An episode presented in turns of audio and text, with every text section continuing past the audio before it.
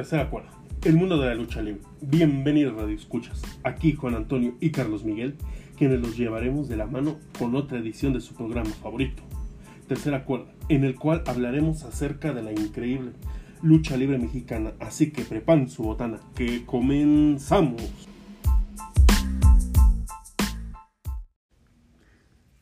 En la lucha libre mexicana, el duelo más importante es sin duda alguna la apuesta de máscaras. Cuando una rivalidad está a tope, se espera que los luchadores se enfrenten en un combate de este tipo, pero muchas veces la rivalidad se enfría y el destino lleva a alguno de los involucrados a perder la incógnita contra otros rivales menos dignos y sin tanta historia.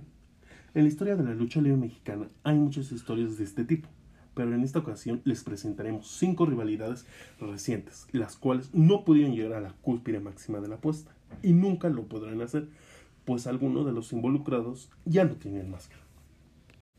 Elia Park contra Dr. Wagner Jr. Primera lucha. Posiblemente este es el duelo más reciente que muchos esperaban, el huesudo y el galeno del mal. Se enfrentaron por muchos años en diferentes lugares, incluyendo el Consejo Mundial de Lucha Libre, la AAA, el Todo por el Todo y en infinidad de eventos independientes. Todo parecía indicar que solo era cuestión de que algún promotor se decidiera y el duelo sería una realidad. Sin embargo, las cosas cambiaron cuando Wagner firmó con la AAA y en Triplemanía 25 vio caer su máscara ante el psicópata del ring Psycho Clown. A pesar de haber perdido su máscara, el Dr. Wagner se podía realizar una nueva apuesta, aunque ya sea máscara contra cabellera, para ver desarrollada esta rivalidad a fondo. Exacto, a pesar de que ya no se sentiría la misma intención o pasión de estos dos, intentándose quitar lo más valioso y preciado por un luchador, su máscara. Sí, en todo caso nos gustaría esta lucha, aunque no sea una apuesta como una máscara contra máscara, sino una apuesta máscara contra cabellera. En nuestra segunda lucha tenemos a Atlantis contra Blue Panther. En época de los 90, Atlantis y Blue Panther tuvieron una rivalidad férrea sin embargo, la rivalidad fue quedando atrás cuando el maestro lagunero se fue a la AAA, cuando regresó al Consejo Mundial de Lucha Libre, la, rivalidad ya no fue la misma, y aunque siempre se quedó la espina de ver el duelo de apuestas, nunca pudo realizarse, ya que Panther vio caer su máscara ante Villano Quinto en el 2008. Una lástima el hecho de que una rivalidad que se llevó por tanto tiempo se haya despreciado por el hecho de cambiarse de empresa y sumándole el hecho de que Blue Panther haya perdido su máscara, se vuelve imposible el hecho de una apuesta de máscara contra máscara. Definitivamente, algo más que difícil de ver, principalmente por la época, una lucha de más de 30 años de espera. Tanto la gente se aburría por la espera, como en el caso de los luchadores, el cuerpo ya no aguantaría lo mismo, el mismo tipo de lucha tan intensa, como cuando ellos estaban en su juventud. Exacto, esta lucha solo se podría efectuar en un sueño de cada uno de nosotros, ya que es más que imposible que esta lucha se lleve a cabo por cuestiones obvias, cuestiones tanto de tiempo, edad y más que nada de dinero de las empresas que no quiere perder. Por ejemplo, cuando Panther enfrentó a Lot Machine en la Arena México. En esta tercera lucha tenemos a un consentido del público actual, Carístico contra Ver. Sin duda, una de las rivalidades más fuertes que tuvo Carístico en su etapa como místico fue contra Averno, con quien dio infinidad de grandes encuentros en los cuales las máscaras rotas no podían faltar. Todo parecía indicar que algún aniversario del Consejo Mundial de Lucha Libre veía este duelo, pero todo cambió cuando Místico se unió a la WWE para convertirse en Sin Cara. Por su parte, Averno se mantuvo en la empresa y entró en una rivalidad con la masa quien terminó con la capucha de Averno en el 2011. El más grande ídolo de los chicos y grandes de los clásicos de la lucha libre como místico, o mejor dicho carístico, ha ganado grandes rivalidades. Entre ellas está Averno, lástima que no se llevará a cabo, por las mismas razones que hemos visto, o unos o perdieron la máscara o se cambiaron de empresa.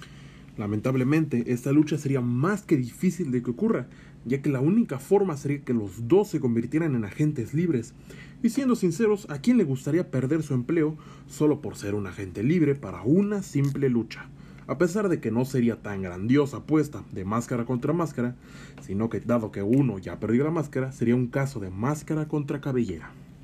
En efecto, más ídolos que no han dado más que ilusiones y emociones a la gente que los admira y los imita en ciertos casos, que no han llegado a ser más que grandes rivalidades, sin cúspide existente. Bueno, nuestra cuarta lucha es Atlantis contra Dr. Wagner Jr. Esta lucha yo la vi en la de México. Bueno, Dr. Wagner Jr. dejó muchas rivalidades en el tintero, ninguna pudo llegar al duelo de apuestas. Con Canek tuvo una rivalidad fuerte e incluso se jugaron las máscaras, pero en el combate también estuvo, estuvo el Rayo de Jalisco Jr. y Universo 2000, quien fue el que terminó perdiendo la máscara. Otro duelo que quedó guardado fue contra Atlantis, con quien tuvo fuertes rencillas en la Arena México. Incluso Wagner ocasionó que el ídolo de los niños fuera abucheado y se pasara al bando rudo, pero con el cambio del galeno a la AAA, el duelo jamás pudo concretarse. Una rivalidad más que se eleva a Dr. Wagner entre los dedos, aunque técnicamente sí se dio la apuesta, pero no como la gente y yo mismo la hubiera querido imaginar. Una lucha más que se ve arruinada por cuestiones de empresas. Qué lástima que en este caso un luchador con una trayectoria tan memorable y tan impresionante como lo es el Dr. Wagner Jr. haya pasado de técnico a lo más bajo considerado en la lucha libre, ser un rudo. Y después a otra empresa, ocasionando que viejas rivalidades se pierdan. Pero hey, lo único bueno de los cambios de empresa es el que se forman nuevas y mejores rivalidades con esperanzas de que nos den igual e incluso mejores emociones que las originales. Exacto, lo único bueno que se obtiene de los cambios de empresa son las nuevas rivalidades, aunque en mi opinión deberían terminar lo que empezaron antes de cambiar de empresa, ya que solo dejan picada a la audiencia, tanto chicos como grandes. Esperemos que el hijo del Dr. Wagner y Atletis Jr. tengan una rivalidad. En nuestro último encuentro tenemos al Rayo de Jalisco Jr. contra los hermanos Dinamita. Desde que el rayo desenmascaró a 100 caras en 1990, sus hermanos, Universo y Mascaraño 2000, siempre juraron venganza y cazaron por todos lados al ídolo tapatío. Pese a todo, nunca se pudo dar un duelo directo con los hermanos Dinamita y solo con Universo pudo jugarse la máscara, pero en un cuadrangular donde participaban Dr. Wagner Jr. y Kanek, siendo este quien se quedaría con la tapa del menor de los reyes. El Rayo de Jalisco Jr consiguió la cabellera de Andrés Reyes, pero no pudo tener las tres máscaras de los luchadores rojos. Una de las historias más inspiradoras de las dinastías y de la historia de la lucha libre no cualquiera se cree. Una rivalidad con toda una dinastía, en especial con una dinastía de tres hermanos que jugaron venganza, lastimosamente se enfrió de más el plato de venganza y nunca pudo ser servido. Hubiera sido una gran serie de apuestas imaginas la sensación de un lado poder despojar de la máscara tres hermanos y por el otro el saber que en tus manos está el honor y el orgullo de tu familia. Esas sí eran apuestas. Estas apuestas se habrían llenado de una historia espectacular dentro de la lucha a tal grado de crear una leyenda. El Rayo de Jalisco, el Matadinastías.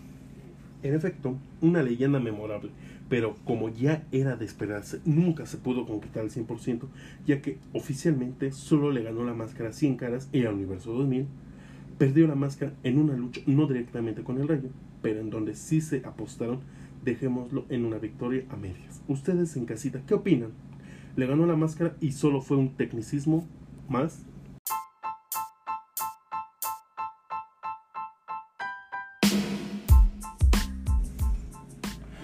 Vayan por más palomitas, traigan sus máscaras, a la familia, hasta el perro si quieren. Que continuamos. El humor, un destello que nos saca de la rutina con un giro inesperado.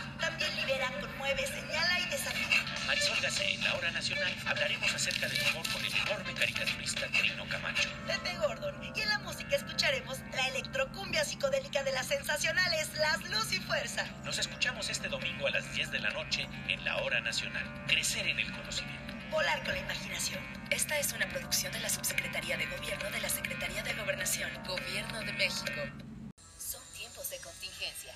Hay que quedarse en casa para proteger tu salud y la de todos. Sigue estos sencillos consejos para mantenerte sano. Aliméntate de manera saludable. Limita el consumo de alcohol y de bebidas azucaradas. No fumes. Haz ejercicio. Convive con tu familia. Comparte las labores de la casa. Escucha música, lee y juega con tus hijos. Para más información, visita coronavirus.gov.mx. Quédate en casa. Gobierno de México. Cuando las empresas compiten, tú puedes escoger la opción que más se ajuste a tu bolsillo y a tus necesidades restaurante aquí porque me hacen descuento. A mí me gusta consentir a mi nieto en la panadería de Doña Mari por su variedad y porque vende pan de muerto todo el año. En esta panadería tienen productos para cuidar mi salud. Por eso compro aquí. Con competencia, tú eliges. Un México mejor es competencia de todos. Comisión Federal de Competencia Económica. COFESE. Visita COFESE.mx. El crédito lo he estado utilizando en mobiliarios nuevos. Terminé de pagar el préstamo del molino pude tener herramientas para contratar a una nueva persona. Es muy importante porque nos da la herramienta para seguir prosperando, ya que generaríamos como más empleos si nos siguen apoyando. Es muy importante informarse en que el gobierno está apoyando pequeños locales. Gobierno de México.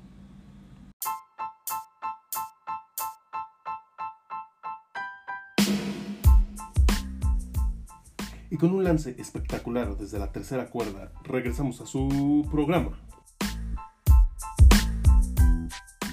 En esta segunda parte del programa les vamos a hablar de una noticia más reciente y que la verdad, en nuestra opinión, es una completa irresponsabilidad. Pero ustedes tienen la última palabra. Escuchen amigos.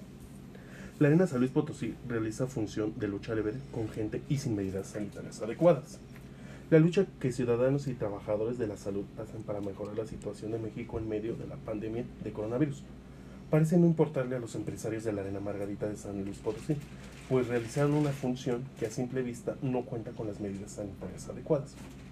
En sus redes sociales celebraron el reinicio de la lucha libre y también expresaron estar realizando medidas de toma de temperatura y tener un aforo reducido, pero en la transmisión en vivo se pudo notar claramente que el pequeño recinto se encontraba lleno de capacidad y a los asistentes no podían acatar el distanciamiento social e incluso muchos, la mayoría quizá, no llevaban cubrebocas.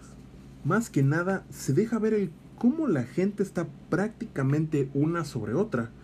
Se alcanza a ver en la fotografía, que es parte de la transmisión en vivo que hizo la propia arena, que la gente está sin ninguna medida de prevención en cuanto a distancia. Y además, se puede notar niños y adultos en lo que es el borde del ring. Yo creo más que nada que en primera debería de ser contra la ley, debido al gran número de personas que hay. Y segunda, que habrá pasado por la cabeza de la gente al ir a un lugar así de lleno y sin medidas. Exacto. Esta gente lo más probable es que con uno solo que haya asistido contagiado o una persona sintomática, mínimo unos 50 infectados más. Pero continuemos con la noticia, que todavía tiene más. Mientras muchos promotores y luchadores se han visto en situaciones difíciles y de reinvención para poder llevar el sustento a sus familias, la Arena Margarita no tuvo vergüenza en tener cerca de 200 personas, entre ellas niños y adultos mayores de hombro a hombro, sin cubrebocas o con cubrebocas mal colocado, gritando, tomándose de las manos e incluso gente de pie tocando el cuadrilátero. Esta no es la primera función que realizan con este tipo de responsabilidad, pues incluso el 5 de julio llenaron también y con la presencia de Cibernético, que según escuchamos no estaba enterado de que la arena estaría tan llena. Llegaron a tal punto que ni los luchadores no sabían cuánta gente realmente iba a asistir. En pocas palabras, pura manipulación de esta arena. El que la verdad no me sorprendería que no fuera 100% legal. Fíjate que por ese punto, pero algo que todavía no hemos pensado es en lo consumible. Cada vez que uno va a una arena, va a divertirse, va a festejar, pero en ese tiempo ni siquiera hay funciones. A lo que quiero llegar es que lo que más probable que se haya vendido consumibles dentro de la arena, tanto el alcohol para los grandes como refresco para los niños. Y ni se diga de fuera de la arena. No sabemos si la señora de las quesadillas se haya puesto y la gente tan confiada haya dicho, pues vamos a comer, al fin que está saliendo en, en definitiva una irresponsabilidad por parte de la gente. Ahora también hay que ponernos a pensar del lado de la arena. Esa gente necesita dinero para vivir. Con este cierre muchos han quedado en bancarrota. Nosotros no sabemos qué tan presionados hayan tenido que estar para tener que hacer una presentación en estos momentos. En caso, radio escuchas de que quieran ver las fotos y un fragmento del en vivo, hagan un enlace desde, la, desde nuestra página terceracuerda.com. Bueno, mis amigos, ¿ustedes qué opinan? Háganoslo saber en nuestras redes sociales. Una nota un poco atrasada, pero de igual manera se merece una inclusión. Muere la sombra vengador, destacado luchador en época del santo. Por medio de su cuenta de Twitter, el Consejo Mundial de Lucha Libre informó la muerte del luchador mexicano, la sombra vengadora. En el escrito, la empresa señaló que la sombra vengadora tuvo una destacada trayectoria en los cuadriláteros de este deporte. El Consejo Mundial de Lucha Libre se une a la pena que embarga a la familia luchística por el sensible fallecimiento del señor Rogelio de la Paz, mejor conocido como La Sombra Vengadora, quien tuvo una destacada trayectoria en la historia de este deporte. Escribe. Una lástima que una leyenda como esta se haya ido, una famosa imagen tanto de la lucha como de la pantalla grande. En efecto, una leyenda de la lucha y de la pantalla grande que muy pocos conocían, ya que no se volvió tan famoso como Blue Demon o el mismo santo dentro de la gente. También podemos hablar el hecho de que casi nunca se menciona que tenía un parecido con el Rayo de Jalisco dentro de su uniforme, de quien hablamos antes de irnos al corte. En este caso, amigos, solo nos queda disfrutar de los luchadores del momento y no llegar a lamentarnos cuando ya no estén. En noticias más recientes nos ponemos un poco nostálgicos y tristes al hecho de que el más amado y adorable de la lucha libre, Qué Bonito, ha anunciado su retiro oficial de la lucha libre profesional. A casi dos décadas de haber hecho su primera presentación como luchador en la Arena México, Qué Bonito ya piensa en el retiro y luego de hacer una retrospectiva y análisis aseguró que piensa continuar uno o dos años más arriba del ring y no más. No creo aguantar más, un año o dos a los mucho, porque el tiempo, los golpes, la edad cobran factura. No lo tengo decidido, pero lo que he pensado, no quiero un homenaje, solamente una función en la que pueda participar.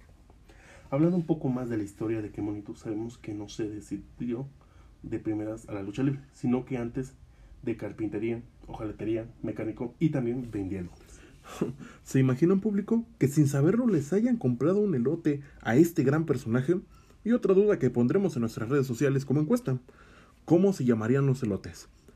Usted vote por sí mismo. ¿Mini elotes o que elotitos? Uh, ya se me antojó uno, pero siguiendo con más de su historia, qué bonito no fue su primer nombre, ni su primer personaje, ya que ha dado vida a dos minis dentro de la lucha libre, dos leyendas, tal vez los conozca. Aluche de 1984 a 2002 y qué bonito de 2010 3 hasta la fecha. Su primer personaje, Aluche, fue la acompañante de Tinieblas, con quien estuvo por casi 20 años, llegando a ser inseparables amigos y llegando a pasar de la lucha a los cómics, ya que tienen una serie de cómics dedicados a Aluche y Tinieblas. Su más grande lucha de Kemonito fue en el 2003. Apostó su máscara contra el pequeño Saddam, la cual ganó y conserva en una vitrina dentro de su casa. En lo personal, como gran amante de los memes de Kemonito, este personaje merece más que un homenaje, ya que en los últimos meses ha tenido un impacto espectacular al momento de atraer a la gente a este impresionante deporte que es la lucha libre.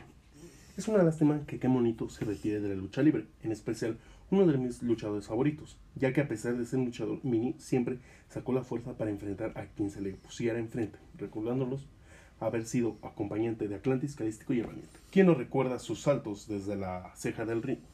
Sí, algo que caracterizaba a Kemonito era su humor, tanto de él hacia los contrincantes como el de los contrincantes con él, y con el público, dándonos uno de los más grandes espectáculos complementarios y llenos de la lucha libre.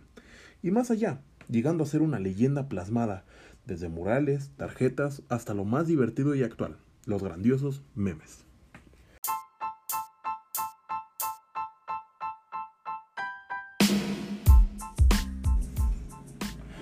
Vayan por más palomitas, traigan sus máscaras, a la familia, hasta el perro si quieren. Que continuamos. El préstamo me lo otorgaron y pues sin problema alguno y sin muchas este, trabas ni nada de eso. Pues he invertido un poco en el negocio, lo demás lo he custodiado poco a poco porque ha bajado algo el trabajo, la verdad sí. Pues ayudarle a los negocios que pues, la verdad lo necesitamos, que son pequeños o así, la verdad es muy bueno, excelente yo pienso. Confíen y de verdad sí nos otorgaron a- el préstamo. Y pues muchas gracias.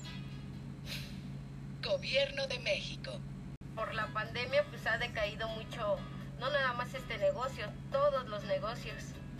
Es importante que el gobierno apoye negocios como el mío porque nosotros somos microempresarios, no somos empresas grandísimas. Y así nos dan oportunidad a que nosotros obviamente surtamos más la farmacia. El gobierno sí apoya a los microempresarios, a mí me ha apoyado y me ha funcionado su ayuda. Gobierno de México. El gobierno ha apoyado a los empresarios, solo que nosotros también tenemos que poner nuestro granito de arena, investigar e informarnos. Lo invertí un poco en producto para poder tener medios de seguridad para atender a mis clientes, que fue guantes, este, cubrebocas. El gobierno no nos va a solucionar la vida, pero sí nos puede ayudar en muchas cuestiones si nosotros nos acercamos con las personas indicadas. Gobierno de México. Esta pandemia nos ha afectado a nosotros porque la venta nos ha disminuido en un 50%. Es muy importante que el gobierno apoye a todos nosotros los comerciantes porque no tenemos ninguna fuente de ingreso extra. Pues yo creo que este programa fue algo estupendo que llegó en el momento más necesario de, de este problema económico porque a través de él hemos podido salir adelante en estos dos, tres meses. Decirles que, que le echen ganas, que tengan fe y vamos a salir todos adelante. Gobierno de México.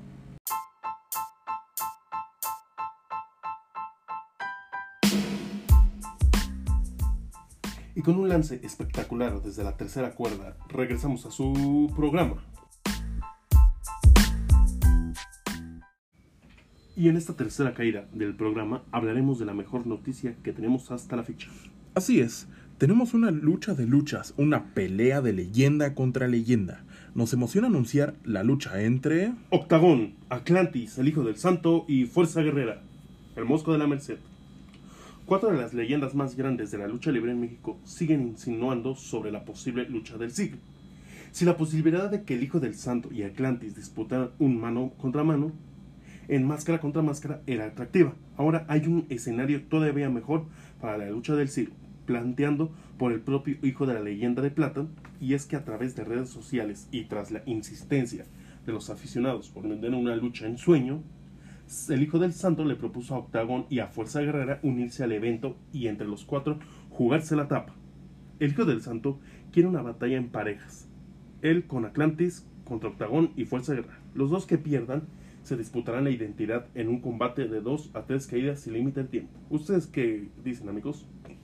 La propuesta retumbó rápidamente entre los fantásticos del Pancracio, que desde hace ya varias semanas vienen comentando de la posible lucha entre estas cuatro leyendas de los cuadriláteros. Todo comenzó después de que el ídolo de los niños dijera en una entrevista para Más Lucha que no le gusta apostar su tapa con alguien que no esté a la altura y propuso al Hijo del Santo o a Fuerza Guerrera para un combate más antes del retiro. ¿Cuál es su favorito, amigos?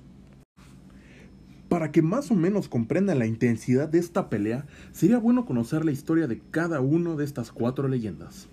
En la primera esquina del cuadrilátero tenemos a Fuerza Guerrera.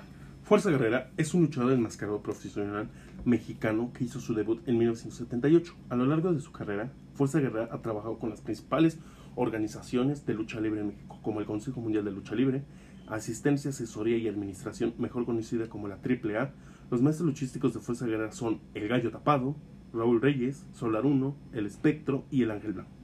Al lado del Dandy y el Talismán, formó uno de los tríos pilares de la empresa mundial de lucha libre, actualmente el Consejo Mundial de Lucha Libre, llamando a su tercia Los Bravos. Fuerza Guerrera hizo su debut en la lucha libre profesional en 1977, bajo el nombre de Cachorro González.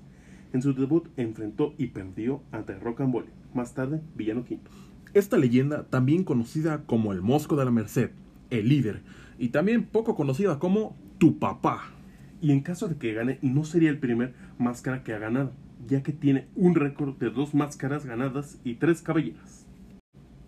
En la segunda esquina tenemos al amo de los ocho ángulos, Octagón. Vayan poniendo la bamba, porque el que sigue es Juan Escalera, mejor conocido en la lucha libre como Octagón. Trabajó para la asistencia, asesoría y administración, también conocida como la AAA. Después de haber trabajado para dicha empresa, desde su función en 1992, en el 2011 fue incluido en el Salón de la Fama.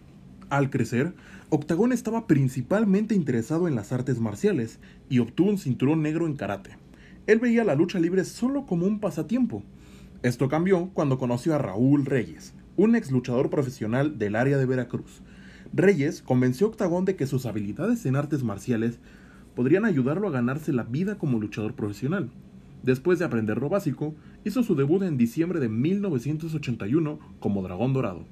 No mucho después cambió y se hizo conocer como La Amenaza Elegante en 1982. No tuvo mucho éxito como La Amenaza Elegante, aunque lo hizo lograr obtener un contrato con la promoción de lucha libre más grande y más antigua del mundo, el Consejo Mundial de Lucha Libre. Desde la tercera esquina del cuadrilátero pasamos con Atlantis, el ídolo, el ídolo de los niños. Atlantis, nacido el 28 de septiembre de 1962, es un luchador profesional mexicano que actualmente trabaja para el Consejo Mundial de Lucha Libre. De pequeño era admirador del enmascarado de plata, el santo, y de ahí le surgió la idea. Su carrera comienza en 1982 en la ciudad de Guadalajara, con otro nombre y teniendo como maestro al luchador Cuauhtémoc el Diablo Velasco. Su debut como Atlantis fue en Pista Arena Revolución, en la capital mexicana, el 12 de junio de 1983. En 1984, ya con el nombre de Atlantis, se traslada a la Ciudad de México, donde empieza a luchar en las arenas pequeñas y de la periferia de la ciudad, hasta que logra enrolarse en la empresa más importante de la ciudad, la empresa mexicana de lucha libre. En esta empresa logra destacar y llegar a ser actualmente una de sus principales figuras, obtienen varios campeonatos en varias categorías, así como máscaras y cabelleras. Atlantis es uno de los creadores de llaves de rendición, creando una de las más dolorosas y auténticas, la Atlántida. También ha sido un luchador invicto, ganando 14 apuestas de su máscara, obteniendo uno de los récords más grandes en la lucha libre. El luchador Atlantis sabe de su responsabilidad de ser un ídolo de la niñez. Trata día a día de ser ejemplo para los futuros ciudadanos realizando actividades a favor de la niñez y el deporte en nuestro país, actividades altruistas en donde se destaca el cariño por los niños. Y desde la cuarta esquina del cuadrilátero tenemos al heredero del enmascarado de plata, el hijo del santo. Esta leyenda ha pertenecido a las dos empresas de la lucha libre más importantes de México, el Consejo Mundial de Lucha Libre y la AAA. En esta última prácticamente desde su inicio, con lo cual la imagen del santo era vista a través de la televisión. En esta empresa participó en la Triple Manía 1 en la Plaza de Toros, México. Además, al lado del octagón, un año después obtuvo la cabellera de Eddie Guerrero y Lot Machine en el legendario PPPV. El hijo del santo ha protagonizado seis cintas de acción como el estilo de su padre, aunque en menor éxito. En 1970 protagonizó Santo en la venganza de la momia. En 1974, Santo y Mantequilla Nápoles en la venganza de la Llorona. Chanok y el hijo del santo contra los vampiros asesinos en 1982. Frontera sin ley en 1983 y en 1991 El poder de Omnicron. Santo, la leyenda del enmascarado de plata en 1992 y en el 2000 Infraterrestre. Teniendo uno de los recorridos de apuestas de máscara más grande en toda la lucha libre, apostando su máscara un total de 64 veces, saliendo victorioso en todas, ganando un total de 28 máscaras y 36 cabelleras a lo largo de 24 años.